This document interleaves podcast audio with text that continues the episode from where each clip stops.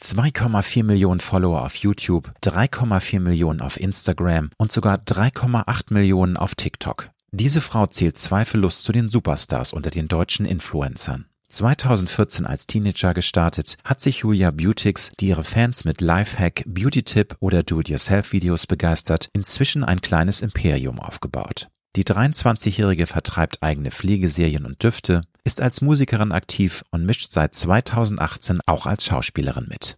Und das mit wachsendem Erfolg. Jetzt ist Julia Beautix, die privat den Nachnamen Williger hat, in dem siebenteiligen ZDF-Familiendrama Gestern waren wir noch Kinder in einer Hauptrolle zu sehen. Ich spreche mit Julia über deutsches Schubladendenken, tiefsitzende Vorurteile gegenüber Influencern, die dunkle Seite von Social Media, Online-Hater, tiefsitzende Unsicherheiten und Zeiten, in denen sie in der Schule wegen ihrer Clips gemobbt wurde.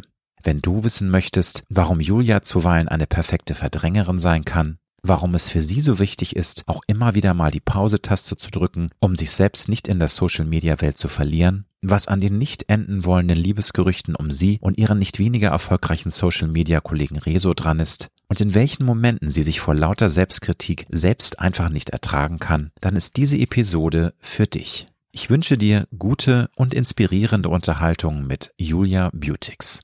Du hörst Road to Glory. Als Journalist mit 20-jähriger Berufserfahrung hat Alexander Nebel hunderte von Interviews mit nationalen und internationalen Stars geführt. Unter der Überschrift Deine persönliche Erfolgsstory spricht er hier in seinem Podcast mit inspirierenden Prominenten über Erfolg, prägende Wendepunkte und Lebensweisheiten gute Unterhaltung mit einer neuen Folge von Road to Glory mit Alexander Nebe. Liebe Julia Beautix, herzlich willkommen in meinem Podcast. Hallo, vielen Dank. Wann bist du heute Morgen aufgestanden? Ich bin um 8 Uhr aufgestanden. Ist das so die reguläre Zeit oder gibt's da auch mal extreme Ausreißer? Aktuell ist das tatsächlich noch relativ lang gewesen. Normalerweise in der letzten Zeit bin ich immer so gegen 5.30 Uhr oder 6 Uhr aufgestanden. Aber das lag auch nur daran, dass ich am Set war und gedreht habe. Ansonsten schlafe ich gern mal länger. Und brauchst du eine gewisse Stundenanzahl, um richtig fresh und äh, relaxed in den Tag starten zu können? Oder bist du da belastungsfähig? Also kannst du auch mit wenig Stunden gut auskommen? Ich kann auch mit wenig Stunden gut auskommen tatsächlich, aber nur wenn ich dann auch wirklich dauerhaft in Betrieb bin. Wenn ich einmal kurz Pause mache, dann ist auch Ende bei mir. Und was gab's bei dir heute Morgen zum Frühstück? Ein Kaffee. Ich frühstücke tatsächlich nicht. In seltensten Fällen frühstücke ich mal, ja. Du machst also Breakfast Canceling, also das ist bei dir Standard. Ja, ist eigentlich nicht so gut, weiß ich, aber dafür esse ich abends immer mehr und deswegen habe ich morgens irgendwie keinen Hunger. Das nennt man heute Intervallfasten, also alles ja, easy. genau, so nennen wir es einfach mal. Und noch eine letzte Frage zu so morgendlichen Geschichten. Hast du auch so eine Art Ritual, außer der Tasse Kaffee, irgendwas, wo du sagst, ja, das ist nice, wenn ich das habe und dann starte ich viel besser an den Tag. Es klappt nicht immer, aber es wäre toll, wenn? Mm, tatsächlich nicht. Also ich bin eher froh, wenn ich das Ritual, was ich meistens habe, nicht habe. Ich gehe nämlich zuerst an mein Handy, also wenn ich Zeit dazu habe und dann verliere ich mich doch tatsächlich öfters mal äh, auf Social Media und das ist gar nicht mal so toll eigentlich. Tell me more. Aber so ist das Mhm. leider, ne? Die haben halt diese gemeinen Algorithmen und dass man da irgendwie gar- sich gar nicht mehr rausziehen kann. Liebe Julia, du bist nicht nur eine der erfolgreichsten Influencerinnen Deutschlands mit jeweils mehreren Millionen Followern auf Instagram, TikTok, YouTube. Du startest aber jetzt auch immer mehr als Schauspielerin durch. Mhm. Ähm, ein bisschen los ging das 2018 mit deiner Nebenrolle in Das schönste Mädchen der Welt. Und jetzt bist du in der siebenteiligen ZDF-Familien-Dramaserie Gestern waren wir noch Kinder zu sehen. Wie bist du eigentlich zur Schauspielerei gekommen? Ist das Zufall gewesen oder war das schon von dir auch ziemlich fokussiert, forciert? Also ich wollte schon immer Schauspielerin werden. Seit ich im Kindergarten war, habe ich über nichts anderes geredet. Ich habe in alle Freundebücher meiner Freunde immer reingeschrieben bei Traumberuf Schauspielerin. Allerdings muss ich sagen, dass ich da dann im Endeffekt, als es dann um, um Berufsfindung und sowas ging, gar nicht mehr so krass hinterher war, weil ich einfach gedacht habe, das wird ja eh nix. Ich hatte keine Kontakte zu irgendwie irgendwas, was Schauspiel angeht, zu irgendwelchen Menschen, die damit was zu tun hatten. Und ich komme aus einem Dorf, wo niemand was damit zu tun hat. Und äh, man hört ja auch immer so von wegen, ja, such dir lieber was Richtiges und such dir lieber was, studier lieber was Vernünftiges, wo was dann sicher ist. Und deswegen hatte ich mir das quasi eigentlich fast schon abgeschminkt. Ich habe zwar immer in jeder Theater AG und überall mitgemacht und war da immer ganz vorne mit dabei und habe da super viel Spaß dran gehabt. Aber dann äh, war es tatsächlich so, dass ich irgendwann mit YouTube angefangen habe und habe da dann irgendwie so meinen Traumberuf drin gefunden, aber auch quasi eigentlich aus Versehen. Das war einfach so, ich habe das als Hobby gemacht und es wurde dann plötzlich immer größer und durch YouTube tatsächlich habe ich dann eine Anfrage per Mail bekommen ob ich denn mal zum Casting kommen möchte. Und zu dem Zeitpunkt hatte ich eigentlich das schon quasi abgehakt, Schauspielerin zu werden, weil ich dachte, wie, keine Ahnung. Und da habe ich dann natürlich plötzlich wieder Hoffnung bekommen und dachte, oh mein Gott, das wäre ja äh, der Hammer, das ist das, was ich immer wollte. Und dann, ähm, ja, bin ich zum Casting gegangen und habe tatsächlich die Rolle bekommen. Und äh, dann ging das äh, so immer weiter. Ich glaube, es ist ja so, also wenn man auf YouTube und auf Instagram etc., auch TikTok ähm, erfolgreich sein will, dann muss man ja auch zumindest ein Talent zum Entertainment haben. Also ich glaube, du hast diesen Wunsch gehabt, aber du hast ja auch schon die Jahre davor, bevor es dann mit der Schauspielerei losging, ja auch schon unterhalten. Das ist ja schon ein Talent, was man da sieht. Ich muss dir wirklich ein fettes Kompliment machen. Ich habe die ersten drei Folgen von Gestern waren wir noch Kinder gesehen. Leider habe ich nicht alles geschafft, aber mhm. wirklich, ich will dir jetzt nicht Honig um den Bart schmieren, aber ich finde, du hast wirklich sehr beeindruckend gut gespielt. Also du hast wirklich Talent. Vielen Dank. Ist das tatsächlich, würdest du sagen, Naturtalent? Hast du jetzt gezielt auch einen Schauspielcoach genommen? Du hast gesagt, du warst früher in der Theater AG, aber es gibt ja Leute, die gehen dann ganz brav auf die Schauspielschule jahrelang. Wie, wie ist das bei dir? Also wie kam das, dass du das schon so toll jetzt machst mit deinen jungen Jahren? Also so unangenehm es mir immer ist, über äh, mich selbst und meine Erfolge und irgendwelche Talente zu reden, glaube ich, dass es eine Mischung aus beidem vermutlich ist. Also ich hatte schon immer irgendwie extrem Lust darauf und wahrscheinlich irgendwie die Veranlagung dazu, weil mir auch in der Schule dann, als ich dann mal in den Theaterstücken mitgespielt habe und so, wurde mir und meinen Eltern vor allen Dingen schon immer gesagt, dass ich das total gut kann. Aber ich hatte natürlich auch dann, als es wirklich zu der Rolle bei Das schönste Mädchen der Welt kam und meiner ersten Rolle bei Frühling, hatte ich äh, Schauspielunterricht und habe mich da dann das erste Mal so richtig da reingefunden, wie man auch so richtig äh, mit, mit, mit Rollen umgeht und wie man sich da reinarbeitet und sowas. Das davor war natürlich alles nur die Weihnachtsstücke in der Schule, sage ich mal. Ich habe mal ähm, bei einem Schauspielworkshop mitgemacht mit irgendwie zwölf oder dreizehn bei, auf der Schauspielschule Bochum, aber viel mehr war davor nicht. Also ich würde sagen, es ist eine Mischung aus Learning by Doing gewesen und dann doch ja auch Schauspielunterricht, klar. Nun ist es ja ein zweischneidiges Schwert. Also du bist vorher schon ein Star gewesen. Gerade bei den jungen Leuten bist du ein großer, großer Name. Würdest du jetzt, wenn du deinen Weg als Schauspielerin ja nochmal irgendwie betrachtest, es sind ja erst vier Jahre, aber war das eher kontraproduktiv? Hat dir das eher den Weg schwerer gemacht, weil es eben doch sehr viele Vorurteile gibt? Da müssen wir ja nicht drum rumreden. Ne? Da heißt mhm. es ja, ne, was kann die denn? Und die ist ja nur so eine olle Influencerin, um es mal ganz salopp zu sagen. Würdest du sagen, das ist so eine Mischung oder war es eher sogar noch härter für dich, dich dann auch zu beweisen in dem Genre? Ich würde auf jeden Fall sagen, dass es eine Mischung war, weil einerseits habe ich nur dadurch, dass ich Influencerin bin, überhaupt die Chance dazu bekommen, diese Rollen zu kriegen, ähm, weil ich dort halt gesehen wurde von den Castern. Aber klar, ich musste mich auf jeden Fall doppelt beweisen und wurde auf jeden Fall mit einem wesentlich kritischeren Auge betrachtet und werde es teilweise auch immer noch, als jetzt, wenn ich einfach klassische Schauspielschülerin ähm, oder sowas gewesen wäre. Aber das bin ich mittlerweile gewöhnt. Also ich habe das Gefühl, dass es in Deutschland sowieso so. Jeder Schauspieler, der anfängt zu singen, jeder Sänger, der anfängt zu schauspielern, jeder Influencer, der anfängt irgendwas anderes zu machen, das ist natürlich erstmal direkt so, bleib mal lieber bei deinem Ding, was du machst und fang bloß nichts anderes an.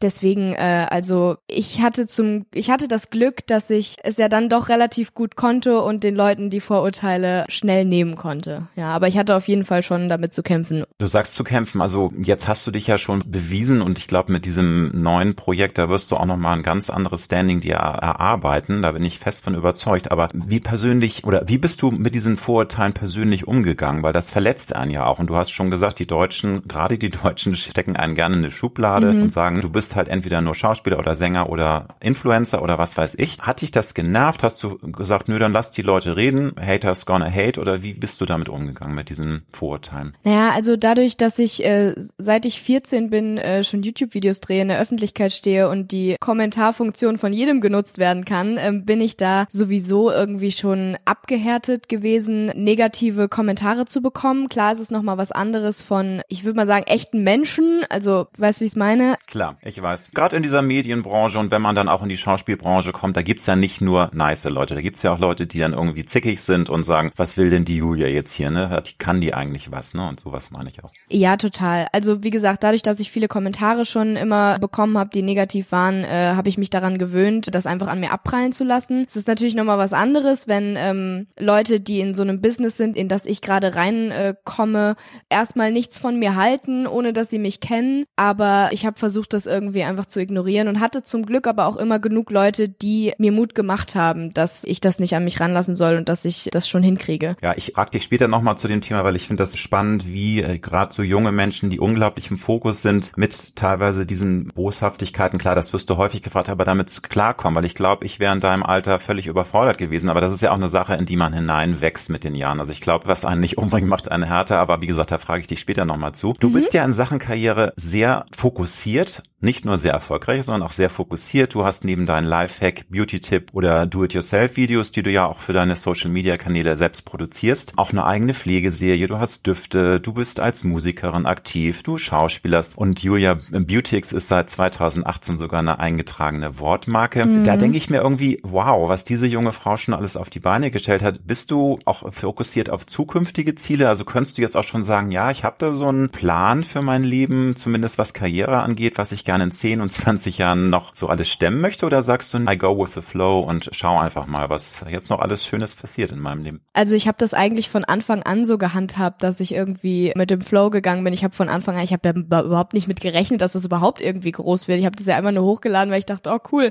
wenn ich die Videos schon aus Spaß in meiner Freizeit mache, kann ich so hochladen, ist ja cool. Ich hätte ja niemals gedacht, dass da irgendwie so was krasses raus wird und es ist jedes Mal aufs Neue so, dass ich mir denke, es kann ja jetzt nicht noch krasser werden als das, was dieses Jahr passiert ist. Und es ist aber immer wieder noch krasser geworden und ich bin generell ein Mensch, der viel im Hier und Jetzt lebt und sich nicht viel Gedanken über die Zukunft macht, soweit es geht natürlich. Und deswegen kann ich das gar nicht so genau sagen. Ich hoffe einfach, dass ich weiterhin das machen kann, was mich glücklich macht. Und ob sich das ändert oder nicht, das weiß ich nicht. Stand jetzt äh, sind es YouTube und Schauspiel, was mich gemeinsam äh, glücklich macht. Und ja, wenn das so bleibt, dann hoffe ich, dass es weitergeht. Und wenn nicht, dann ja, gucken. Aber du bist halt total offen, weil es ist ja auch so ein Vorteil, dass man sagt, ja, Social Media Stars, so die sind dann mit 30 irgendwie, müssen sie gucken, sich neu erfinden. Inzwischen hat die Realität das ja schon längst auch bewiesen, dass es nicht der Fall sein kann. Es kann ja auch noch viel länger weitergehen. Aber wenn ich nochmal diesen Zukunftsblick äh, mit dir wage, würdest du sagen, ja, ich kann mir auch locker vorstellen, auch in 20 Jahren, wenn ich als Schauspielerin äh, auch ähm, dann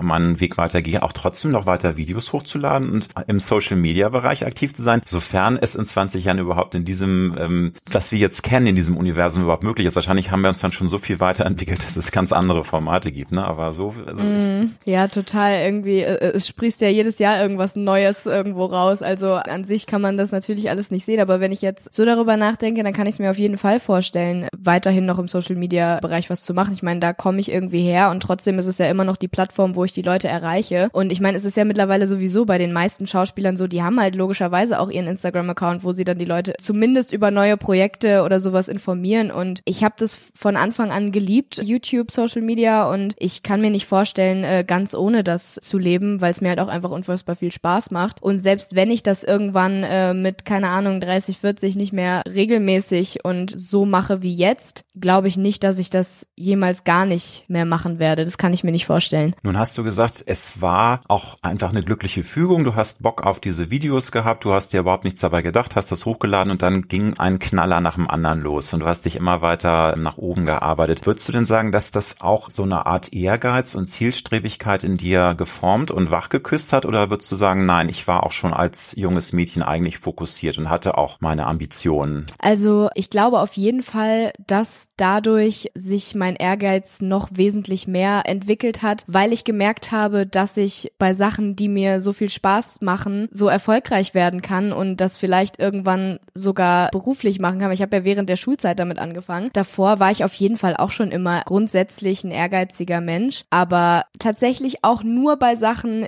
die mir Spaß gemacht haben. Also wenn es jetzt irgendwie um, keine Ahnung, Mathe oder Geschichtsunterricht oder sowas zum Beispiel ging, habe ich mir jetzt ehrlich gesagt auch nicht so viel Mühe gegeben. Da war mir das dann auch egal. Also glaube ich tatsächlich, dass es schon damit einherging, dass es mir so viel Spaß gemacht hat, dass ich dadurch dann überhaupt erst so ehrgeizig wurde und gesehen habe, das könnte ich vielleicht weitermachen und muss keine Matheaufgaben mehr lösen. Also mit Mathe, da sind wir Partner in Crime. Das kommt mir doch sehr, sehr bekannt vor. Ja. Also du hast es selbst gesagt, es ist Wahnsinn. In deinem Leben läuft es eigentlich immer geiler, immer doller. Wird dir das nicht ein bisschen unheimlich? Weil, na, man muss doch auch denken, jetzt muss doch mal irgendwie auch, auch wieder eine Delle kommen. Es kann doch nicht immer nur weiter und bergauf und immer mehr. Oder sagst du dir, ach nö, danke liebes Universum, gib mir mehr. Ich, ich beschwere mich nicht. Was ja eigentlich auch logisch wäre, warum soll man sich darüber beschweren? Ne? Aber es, es ist ja schon spooky, wenn es irgendwie immer nur bergauf geht. Ja, total. Also ich habe auf jeden Fall schon äh, viele Momente gehabt, wo ich dachte, jetzt kann es doch eigentlich nicht mehr weitergehen und irgendwo muss doch auch mal dann ein Ende sein und ein Cut oder irgendein Rückschlag. Und es gab auf jeden Fall Rückschläge, aber ich glaube, dadurch, dass ich immer mit einer gewissen Leichtigkeit trotzdem daran gegangen bin, konnte ich mich selbst gar nicht irgendwie in diese Situation manövrieren, dass es so bergab geht, weil ich habe schon oft mitbekommen, dass es tatsächlich oft auch man selber ist, der sich da reinmanövriert, dass es bergab geht, sage ich mal. Und ich glaube, dadurch, dass ich das alles irgendwie immer so ein bisschen von oben betrachtet habe und mich nicht zu sehr da reingesteigert habe, ging das irgendwie immer alles weil ich es nie zu ernst genommen habe und mich nie zu sehr an den Erfolg und alles gewöhnt habe. Ja, und so eine Leichtigkeit sich bewahren. Ne? Ich glaube, das ist ein äh, wichtiger Punkt, den du da auch sagst, dass man ähm, einfach äh, das ein bisschen mit Distanz betrachten muss. Natürlich freut man sich über alles, aber man darf eben auch nicht sich da zu sehr reinsteigern. Aber ich habe in einem älteren Interview von dir gelesen, dass du meinst, es ist dir wichtig, auch immer mal wieder in eine andere Welt, in dein privates Umfeld abzutauchen. Gerade wenn man nämlich in Influencer-Kreisen ist, dann wird es manchmal ein bisschen schwierig, ein bisschen strange, weil man dann auch die Gefahr läuft, abzuheben. Kannst du das noch mal ein bisschen präzisieren? Also hast du Tools, die du anwendest, damit du eben nicht abhebst, weil du hast jeden Grund abzuheben. Also nicht falsch verstehen, Arroganz ist nie was Schönes, aber es ist ja manchmal gar nicht zu verhindern, dass ja. man sagt, wow, ne, ich bin jetzt hier on top of the world und alles läuft super und das ist ja nicht immer gesund für die Psyche. Wie gehst du damit um, mit dieser Ambivalenz?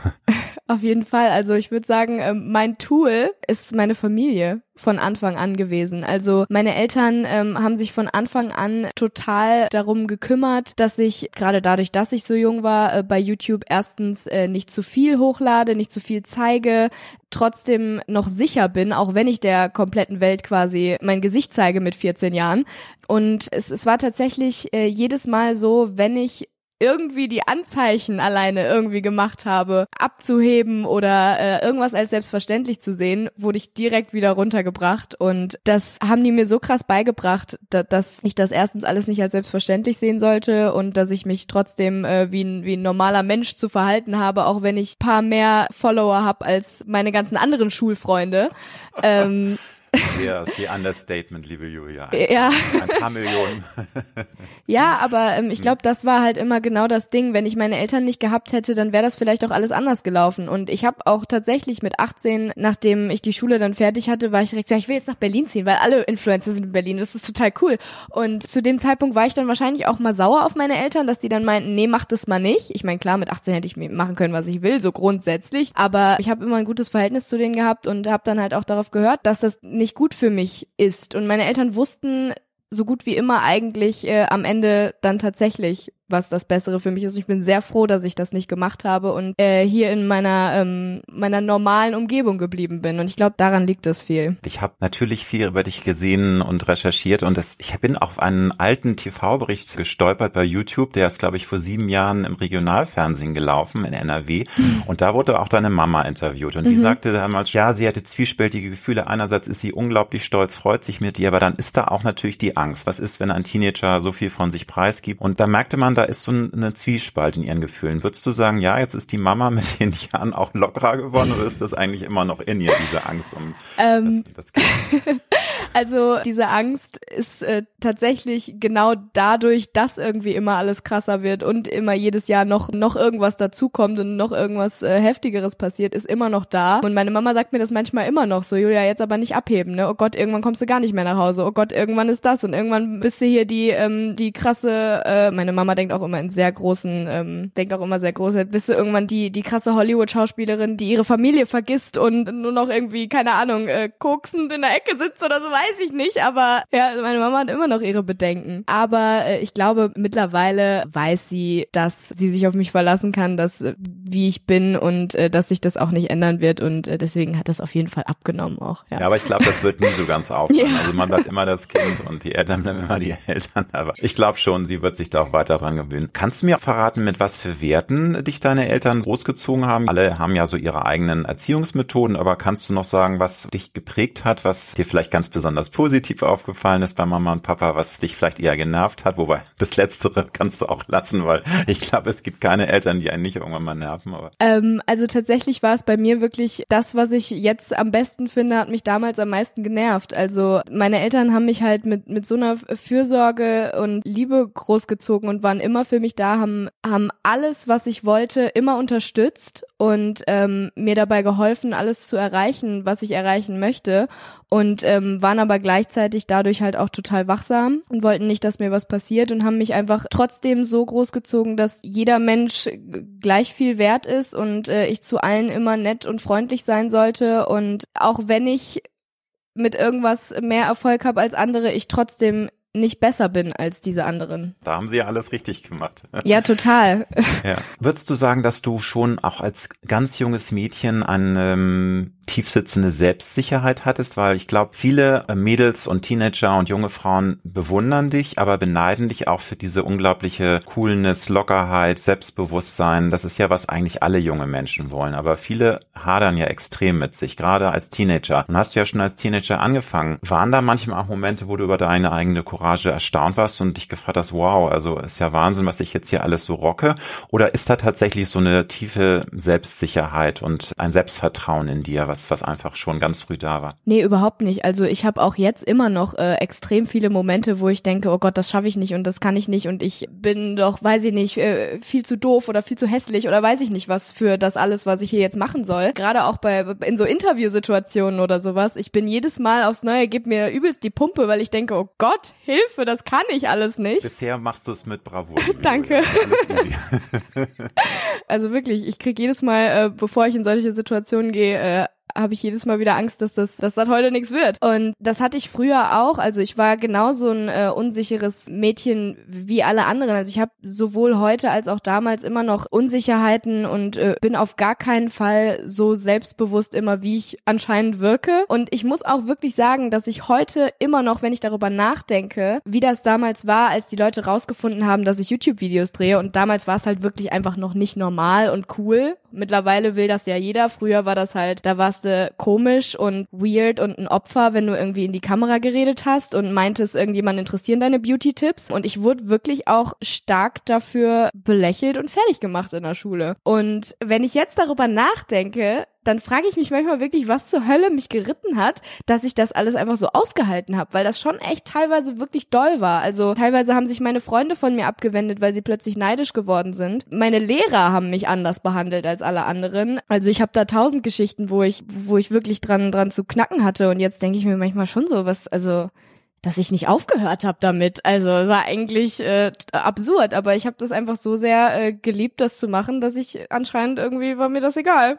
Weiß auch nicht. Ja, aber dann hast du ja zeigt ja auch, dass du dann doch irgendwie eine nicht nur irgendwie, du hast eine innere Stärke. Also auch klar, du hast ja jetzt gesagt, du hast auch Unsicherheiten gehabt und du hast sie auch immer noch, aber da ist schon so ein Feuer in dir und so eine gewisse Grundcoolness, glaube ich, sonst hättest du das gar nicht ausgehalten. Hast du denn, würdest du sagen, auch schon als Kind und bevor du mit YouTube angefangen hast, hast auch gerne mal im Mittelpunkt gestanden oder ist das auch so eine Sache, die dann durch diese Videoclips etc. geformt wurde? Weil es gibt ja so geborene, in Anführungsstrichen, Rampensäuer, ne, die schon als Vierjährige irgendwie es lieben, die Familie zu entertainen. Wie war das bei dir? So war ich tatsächlich nie. Also es war, war nie so, dass ich irgendwie in den Raum gekommen bin und direkt alle unterhalten habe. Also das auf gar keinen Fall. Ja, und ich bin auch immer noch nicht so. Also ich, ich bin immer noch, wenn ich neue Leute äh, treffe, bin ich total schüchtern und wirkt dadurch wahrscheinlich manchmal auch total arrogant, weil die dann denken, äh, wegen dem, wer ich bin einfach, äh, die denkt jetzt, die wäre was Besseres, aber eigentlich bin ich total schüchtern und traue mich einfach nicht auf Leute zuzugehen. Das habe ich immer noch und das hatte ich auch früher. Aber sobald jemand anders mir offen äh, gegenübertritt, bin ich auch sofort total offen. So, ich brauche aber immer so diesen diesen einen Schnipser, also diesen diesen einen Impuls von jemand anderem davor, äh, mache ich gar nichts.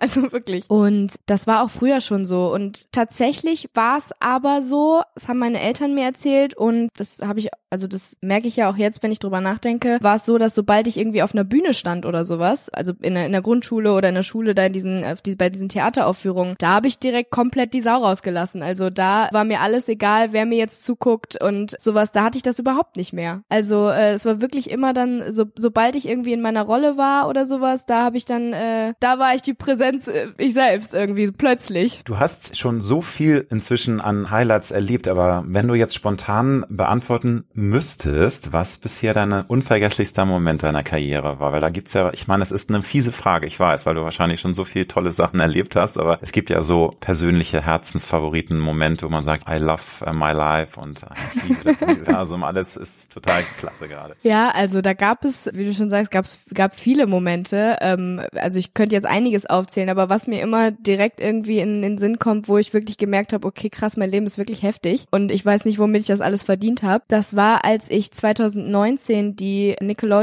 Kids Choice Awards gewonnen habe in der Kategorie Lieblings Social Media Star. Und da habe ich sowieso schon irgendwie gedacht, was zur Hölle, wieso bin ich denn da jetzt nominiert gegen so Größen wie Julian Bam und Co., die ich früher selber immer geschaut habe und Fan von war. Und ich habe früher selbst immer die, die Kids Choice Awards geguckt und war früher immer saß ich vom Fernseher schon und habe mir gedacht, boah, irgendwann mal in dieser Show das wäre so krass und boah, ist das alles cool und die Leute werden geslimed und das ist so heftig. Und dann plötzlich stand ich da selbst auf dieser Bühne, habe diesen Blimp in der Hand gehabt und habe äh, wirklich gedacht, es kann nicht wahr sein. Also das war wirklich so ein Moment, da habe ich das irgendwie alles erstmal so richtig krass realisiert, was eigentlich gerade wirklich mit mir passiert und dass ich jetzt diese Person da im Fernsehen bin, die ich früher bewundert habe irgendwie und sein wollte wie die. Und da war aber dann auch wieder so, da ich, ich konnte es einfach nicht glauben, ich kann es auch immer noch nicht glauben. Das war auf jeden Fall was, wo ich echt dachte, okay, krass, es ist alles einfach krass. Und jetzt bin ich gemein, ein unvergesslicher Cringe-Moment, wo du irgendwie dachtest, oh Gott, bitte, ein Loch im Boden und ich möchte verschwinden oder es war einfach alles total peinlich oder bist du davon verschont geblieben? Nee, davon bin ich auf jeden Fall nicht verschont geblieben. Also es gab auf jeden Fall einige Momente. Aber ich glaube, dadurch, dass ich das auch alles einfach immer so weitermache irgendwie, ich bin jemand, wenn, wenn man was Unangenehmes ist, dann verdränge ich das einfach und tu so, als wäre es nie passiert. Und es gab schon, gab schon viele solche Situationen, besonders halt zum Beispiel auch irgendwie in Interviews, wo ich danach dachte, so, was habe ich da eigentlich für eine Kacke gelabert. Und da dachten die Leute wahrscheinlich so, was redet dieses Mädchen? Das macht alles absolut vorne und hinten keinen Sinn. Was für dieser Satz überhaupt? Also da kann ich jetzt wahrscheinlich diverse Sachen raussuchen, ähm, wo ich mir denke, oh Gott, das will ich mir niemals angucken. Es gab auch viele Sachen, wo ich mitgemacht habe, die habe ich mir nie angeguckt oder nie angehört, weil ich wirklich dachte, nein, das kann ich nicht ertragen. Ich kann mich da, das kann ich nicht, da cringe ich so sehr vor mir selbst, das kann ich mir einfach nicht geben. Zeigt aber, dass du dann da doch sehr selbstkritisch bist und dass du da schon noch auch ein bisschen einen Weg gehen musst, ne? Weil das ist, finde ich, total sympathisch und süß, aber da bist du, glaube ich, etwas zu selbstkritisch, liebe Julia. Ja. Also, calm down, ich weiß auch, ich gut. weiß auch selber, dass das nicht so gut ist. Vor allen Dingen, wenn ich dann weiß, ich fand was nicht so gut von mir, dann ist es ja eigentlich sogar noch besser, sich das mal anzuschauen, um zu gucken, was ich nächstes Mal besser machen kann. Aber ich verschließe halt so krass meine Augen davor, weil ich denke, nein, ich kann das nicht ertragen. Aber sollte ich vielleicht mal ändern, ja. Ich hoffe, dass es soweit bisher nicht so cringe für dich ist und du Nein, überhaupt ein gutes nicht. Gefühl hast. Sehr schön. Ja. Hast du neben diesen ganzen Highlands auch einen Punkt, der dir im Kopf rumsteht, wenn du sagst, ja, das ist eigentlich einer der wenigen oder die einzige Schattenseite dieses doch sehr dankbaren, vielfältigen, aufregenden Jobs, den du hast. Und wie gesagt, du hast ja nicht nur den einen Job, du bist ja in so vielen Tätigkeitsfeldern aktiv. Du bist ja im Grunde auch Selfmade-Frau, Unternehmerin. Die anderen Sachen habe ich ja schon aufgezählt. Was ist für dich so spontan gesagt eine der Schattenseiten von deinem Beruf? Also ich glaube, die einzige Schattenseite für mich klingt total absurd und macht auch eigentlich, glaube ich, für jeden, der das jetzt hört, absolut keinen Sinn. Aber es ist wirklich das, dass ich so viele Möglichkeiten zu allem habe. Weil viele sagen, äh, dass auf der Straße angesprochen werden oder immer irgendwie sich beobachtet fühlen oder sowas. Mhm. Aber das ist Bewer bewertet zu werden. Ne? genau, so genau, immer, immer bewertet zu werden und immer gesehen zu werden. Und ich habe auch Momente in der Stadt, wo ich mir denke, boah, hört doch jetzt mal auf, mir hinterher zu laufen. Es ist doch jetzt gut. Aber das ist tatsächlich gar nicht so eine krasse Schattenseite für mich, weil ich da irgendwie so drüber stehe und mir das fast egal ist, was Leute dann von mir denken und ich auch weiß, dass nur wegen genau diesen Leuten, die mich dann auf der Straße ansprechen und verfolgen, was sie vielleicht manchmal dann natürlich nicht machen sollten, aber es sind halt kleine Kinder, die sich nicht trauen. Nur wegen denen habe ich das überhaupt alles. Aber was für mich am schwierigsten ist tatsächlich, ist Nein zu sagen. Also dadurch, dass ich so viele Möglichkeiten zu allem habe und das alles unbedingt machen will und es mir alles so viel Spaß macht, mache ich oft viel zu viel. Ja, und ich verstehe das total, klar, weil es ist eben ein spannendes Universum, in dem du da aktiv bist. Ne? Ja. Also es gibt so viele Möglichkeiten. Extrem. Und ich mhm. könnte nicht glücklicher sein, äh, das alles machen zu dürfen. Aber genau das ist halt irgendwie dann auch gleichzeitig mein Problem, dass ich dann einfach viel zu viel mache und daran dann auch schon nagte dran, irgendwie kaputt zu gehen, zu viel zu machen und nicht mal auf Pause zu drücken. Ja, weil das ist eben auch dann die Gefahr, dass man, wenn man was macht, was einem richtig Spaß macht, dann merkt man gar nicht mehr, dass man auch mal für sich mal eine Me-Time braucht, ein bisschen die Batterien aufzuladen. Ne? Ja, voll. Und vor allen Dingen bin ich, glaube ich, auch sehr krass kurz an diesem Punkt vorbeigehuscht, mich so ein bisschen selbst darin zu verlieren auch, weil genau dadurch, dass man eben die ganze Zeit präsent ist und sein ganzes Leben auf Social Media teilt irgendwie, also viel davon und jeden Tag irgendwie sich damit beschäftigt, läuft man super schnell Gefahr, seinen Charakter und alles, was man ist, nur noch daran festzumachen, beziehungsweise sich in die Richtung verändern zu wollen, wie es für die Kamera und für die Leute am interessantesten ist, dabei zuzuschauen. Und das ist was, was äh, wirklich gefährlich ist, wo ich auch schon mit vielen Leuten drüber gesprochen habe, bei denen das tatsächlich auch so passiert ist. Und das ist halt so ein stetiger Prozess, dass das nicht passiert. Nun hast du es selber gesagt, du bist ständig unter Beobachtung, du wirst bewertet, du bist unter einem Brennglas und wir wissen alle, es ist eben auch sehr einfach, ein Hate-Kommentar unter ein YouTube-Video oder unter Instagram oder auch bei TikTok zu äh, posten. Woher nimmst du diese innere Stärke, dass du das an dir abprallen lässt? Weil es ist ja Fakt, es gibt auch junge Menschen, die sind diesem Druck nicht gewachsen gewesen, die sind einfach daran zerbrochen. Liest du so einen Mist dir gar nicht durch? Gibt es da Möglichkeiten, das zu filtern? Hast du da ein Team, die dich gar nicht mit diesem diesem, sorry, Müll konfrontieren. Wie gehst du mit dieser dunklen Seite auch von Social Media um? Also ich hatte grundsätzlich schon immer das Glück, relativ wenig Hate-Kommentare zu bekommen. Klar hatte ich auch Zeiten, wo es wesentlich mehr war als in anderen Zeiten, aber also klar, es gibt diese Tools, wo harte Beleidigungen gefiltert werden durch, aber das gibt's auch noch nicht so lange. Also äh, früher kam noch jeder Hate-Kommentar bei mir an und das war halt auch leider an dem Punkt, wo ich noch jünger war. Und ich habe auch viele Komplexe tatsächlich dadurch bekommen. Also früher habe ich zum Beispiel immer den Kommentar bekommen, ich hätte ja so gelbe Zähne. Sei mal dahingestellt, keine Ahnung, aber und da habe ich dann wirklich super doll so dran dran zu knacken gehabt und habe mir dann tatsächlich irgendwann auch mal die Zähne bleachen lassen, weil ich so dachte, ich habe voll gelbe Zähne, weil mir sagen alle, ich habe gelbe Zähne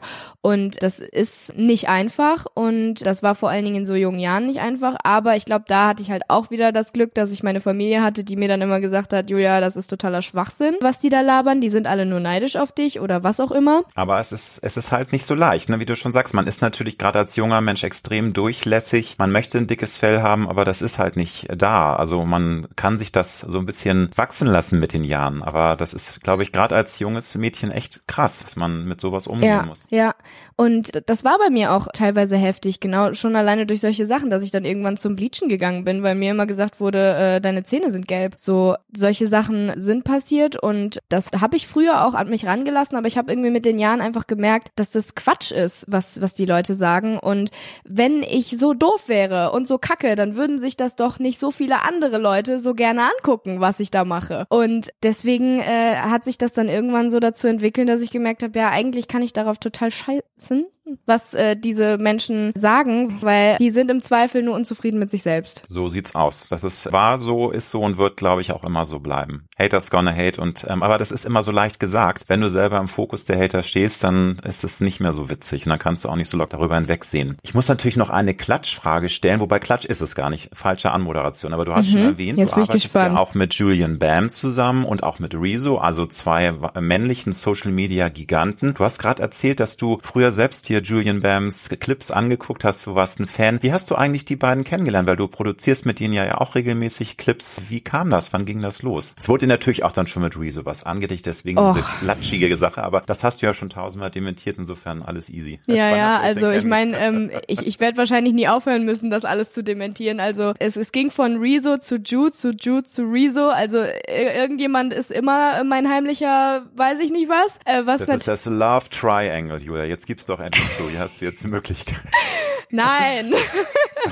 also es tut mir leid, alle ähm, äh, Hoffnungen und Fantasien der der Leute ähm, dementieren zu müssen, aber es ist halt nicht so. Und ich habe die beiden äh, durch YouTube irgendwie einfach kennengelernt. Also Rezo hat früher ganz viel mit verschiedenen YouTubern Musik gemacht und hat mir dann irgendwann mal auf Twitter geschrieben, ob ich Lust hätte, äh, bei einem so, einem so einem Video dabei zu sein. Und dadurch habe ich ihn dann kennengelernt, da haben wir uns dann gut verstanden und äh, haben dann gemerkt, oh, das matcht eigentlich ganz cool und äh, wir können ja mal ein paar mehr Videos zusammen drehen und das äh, ging dann immer so weiter und durch Rezo äh, habe ich dann irgendwann Ju kennengelernt, weil Rezo zu ihm meinte, hey, die ist ganz nett, mit der kann man Videos drehen, mach doch auch mal. Irgendwie so mäßig war das damals noch und dann irgendwann hat sich das dazu entwickelt, dass wir alle äh, echt gute Freunde geworden sind. Auch, ja. Und das ist ja wirklich so eine Corporation. Aber auch nur Freunde. Ja, das hast Leider. du ja jetzt auch klar leid. und deutlich nochmal betont, ja. aber ein, eine Corporation made in heaven. Das ist wirklich toll, wie ihr euch ergänzt und es macht total viel Spaß, euch zuzuschauen. Kannst du dich noch erinnern, was du von dem ersten mehr, also du hast ja sicherlich klein angefangen, das war auch in diesem alten Bericht äh, Thema, dass du zwar schon was verdienst, aber dass es natürlich erstmal so die ersten Steps sind. Gab es mal so einen Moment, wo du irgendwie richtig krass schon was äh, verdient hast durch Werbekunden und dann dir was ganz Tolles gegönnt hast? Kannst dich noch erinnern, was das war, was du dir mal gekauft hast, was auch ein Traum war, wo du schon lange irgendwie darauf hin gespart hattest und auf einmal war es erfüllbar, weil es einfach selbstverdientes Geld gab? Ja, auf jeden Fall. Das war, äh, das ist tatsächlich auch schon sehr lange lange her und das ist auch, glaube ich, die einzige, was heißt glaube ich, das weiß ich, das ist die einzige so krasse ähm, Ausgabe, die ich gemacht habe, weil ich eigentlich wirklich sehr sparsam mit meinem Geld bin und wirklich wenig für teure Sachen also, oder generell wenig mit meinem Geld ähm, rumschmeiße, sage ich jetzt mal. Aber ähm, ich habe mir mit 18 mein erstes eigenes Auto direkt tatsächlich kaufen können, womit ich niemals gerechnet hätte, ähm, weil das war, mein Traumauto war immer ein Mini und ich sollte eigentlich von meinen Eltern den alten Opel Astra, was war das denn nochmal, Erdgas, also so eine richtige Schrottkiste, sollte ich dann eigentlich mit 18 äh, bekommen und fahren. Und du so, no Und way. ich war, ich konnte tatsächlich sagen, mm -mm, it's mini time for me.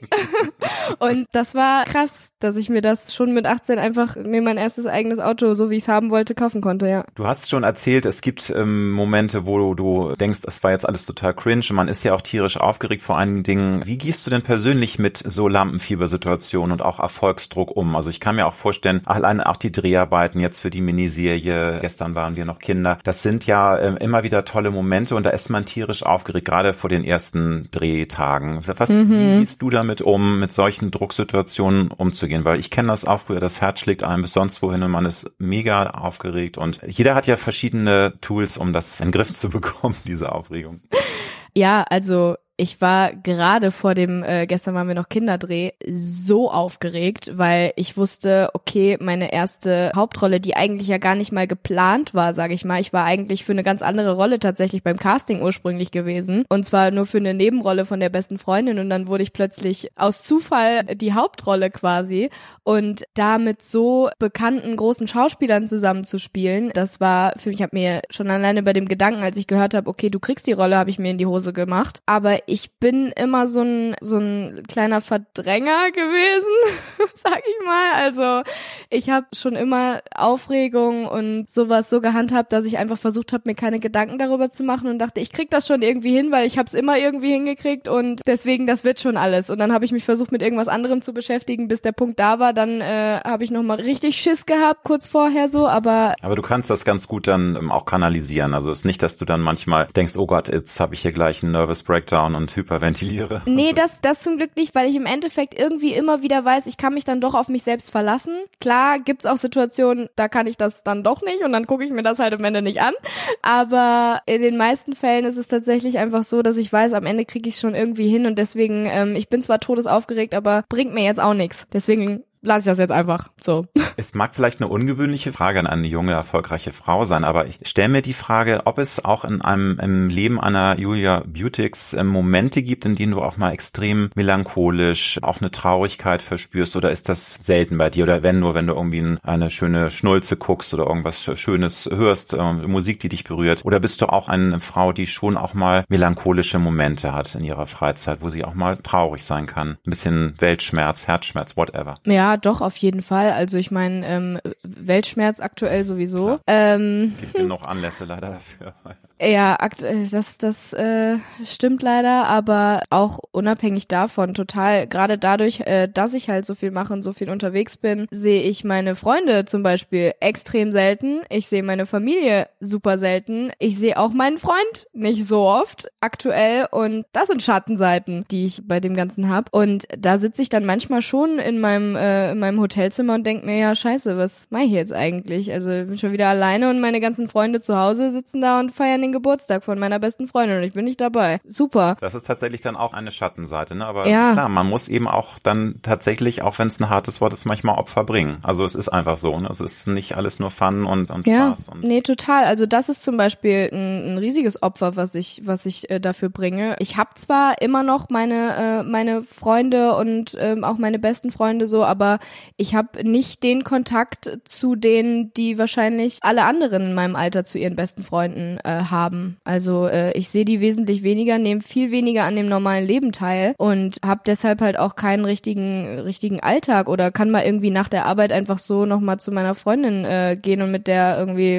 einen Film gucken oder was auch immer. Also das gibt's bei mir halt nicht. Du bist ja auch noch sehr sehr jung. Andere sind in deinem Alter noch im Studium und haben noch ganz andere Möglichkeiten. Also ja und das auch zum Beispiel diese ganzen Partysituationen irgendwie. Ich meine klar, es gibt immer irgendwelche Aftershow-Partys und sowas, aber ich habe nie dieses dieses normale Studentenleben irgendwie gehabt, wo dann äh, das ganze Drama ist und so diese ganzen coolen Stories, wenn die mir, wenn Leute mir das erzählen, was bei denen überall so abgeht und so, da denke ich mir schon manchmal so, hm, ja, cool. Ja, aber ähm, ich glaube, im Endeffekt Ja, also das ist auch vollkommen in Ordnung, weil ich weiß, was ich stattdessen habe und ich würde auch nicht tauschen wollen trotzdem. Was treibt dich persönlich an? Wir haben schon drüber gesprochen. Du hast so ein so ein Feuer, auch du hast richtig Bock auf das, was dir dein Job an Möglichkeiten bietet. Du bist da auch voll offen und willst dich in vielen Tätigkeitsfeldern ausprobieren. Aber was würdest du sagen, ist so deine innere Kraftquelle? Also warum tust du, was du tust? Natürlich auch so eine schwere Frage, aber vielleicht fällt dir ja was dazu ein. Es ist eine super schwierige Frage und ich glaube, ich kann da auch keine äh, super philosophische Antwort nee, zu geben, außer dass, außer dass, ja, nee, außer dass ich halt sage, es mich treibt einfach an, dass mich das alles so glücklich macht und mich erfüllt in meinem Leben und ich mich verwirklichen kann und das. Äh, du, aber das ist doch die Antwort, weil ich meine, Glück ist ja, was meinst du, wie oft ich schon mit anderen Gästen in diesem Podcast über das Thema Glück gesprochen habe, was sie tun, um glücklich zu sein und das ist ja eins der höchsten Dinge, die wir alle uns wünschen. Wir möchten einen Menschen haben oder viele Menschen haben, mit denen wir ein Leben teilen können, die wir leben können und wir möchten glücklich sein. Jeder Mensch möchte glücklich sein. Insofern ist es doch toll, dass du durch deinen Job glücklich wirst. Das ist super. Ja, total. Gibt es denn einen Traum im Leben, den du ungern begraben möchtest, weil du bist so jung und du hast alle Möglichkeiten noch, aber gibt es irgendwas, wo du sagst, ja, das ist irgendwie einer der larger than life Träume, für die ich ziemlich viel machen würde, also auf die ich auch richtig hinarbeiten würde. Gibt es da was oder doch eher wieder dieses I go with the flow und schau einfach nee, mal? Nee, also ähm, wenn ich jetzt wirklich drüber nachdenken würde, was für mich noch etwas wäre, wo ich wirklich denken würde, okay, jetzt ist, jetzt habe ich es geschafft. Also das gab es schon oft, aber was ein Traum ist von dem ich eigentlich denke, dass das gar nicht sein kann, ist irgendwann mal irgendwie auf einem auf einem Netflix Cover zu sein, weil das das ist so meine Generation, das sind die Serien, wo ich denke, boah, krass. Also ich meine, klar, das wo ich jetzt mitspiele auch auf jeden Fall schon, aber klar, das sind halt das sind halt so große Dinger für mich, wo ich denke, boah, okay, wenn du das schaffst, also ist schon krass. Und das ist so ein Traum, wo ich das was ich immer noch so als Traum sehe, wirklich so, wo ich denke, das das kann ich. das geht nicht. Und könntest du spontan sagen, wer dein ganz persönlicher Lieblingsmensch ist, also der Mensch, mit dem du auch so eine Seelenverwandtschaft spürst? Meine kleine Schwester. Also ist schon super wichtig für dich, ne? Also das ist ja ja voll. Also von Anfang an seit äh, meine kleine Schwester, als sie ein kleines Baby war, bis sie älter geworden ist und jetzt ist sie 15. Also rede ich jetzt mittlerweile ganz anders mit ihr als noch vor drei, zwei, drei Jahren tatsächlich. Ähm, aber es war immer so, dass ich mich äh, mit niemandem irgendwie besser verstanden habe und und einfach irgend egal wie sein konnte, wie ich will Also klar, im Rahmen meiner Möglichkeiten bei jemandem, der halt wesentlich jünger ist als ich, logischerweise. Aber meine Schwester ist wirklich so ein, so ein Mensch für mich, die ist so mein, mein Comfort Place einfach. Also wenn wenn ich irgendwo, wenn es mir nicht so gut geht oder ich irgendwie runterkommen möchte oder äh, mich irgendwas, wenn ich weiß, ich muss irgendwo hin, was mich glücklich macht, gehe ich zu meiner Schwester. Sehr schön. Es gibt viele kluge Sprüche. Also auch einige haben sich als Poster an die Wand gehängt. Es gibt Poesiealbumsprüche, Kalenderblattsprüche. Hast du ein Motto, einen Spruch, der dein Leben auf einen Satz irgendwie ganz cool rüberbringt? Wobei, ich sage das auch in jeder Folge, es gibt natürlich eigentlich keinen Satz. Das Leben ist so vielfältig, so bunt, da kann man das nicht auf einen Satz runterreißen. Aber hast du irgendwie spontan einen Satz, wo du sagst, ja, das, das bringt mich wieder meine Personality, so sehe ich mich? Oder mein Blick auf das Leben? Äh, das ist gerade mega äh, blöd, weil ich habe genau so einen, ähm, der der hängt in in meinem Schlafzimmer normalerweise. Der ist gerade irgendwo eingepackt in, in einer Kiste und ich kann ihn dir nicht genau wiedergeben. Offensichtlich hat sich Aber es ist irgendwie. Ja, es ist ich, ich weiß Aber auch nicht. So ungefähr, worum es ungefähr ging, weißt du? Das? Ähm, das ist irgendwie sowas wie ähm, aber never let anyone uh, never let anyone take your happiness. Irgendwie sowas war das. Okay, also ist, schon ist auch das. mit dem Thema Glück, ne? Diese, diese innere Zufriedenheit. Etc. Ja, total. Also so von wegen, egal wie schlimm es, äh, wie, egal wie schlimm es ist, was passiert und wer versucht dich runterzubringen. Äh, Oder es hätte noch immer gut gegangen, wie man im, im genau. NRW ja. sagt, ne? Liebe Irgendwie Julia. so. Ist mir auch, äh, denke ich mir auch gerade, warum zur Hölle weiß ich diesen Spruch gerade nicht. Den sehe ich jeden Tag, aber ich meine gut. Alles easy. Du bist jetzt im Umzug und alles, alles fein. Ich danke dir ganz herzlich, liebe Julia. Ich wünsche dir mega Erfolg für deine neue Miniserie und für alles andere. Ich meine, eigentlich brauchst du dir nicht wünschen, du hast so viel Erfolg, aber es möge immer so weitergehen. Vielen Dank, dass du dir die Zeit genommen hast. Dankeschön. Vielen Dank für das schöne Gespräch.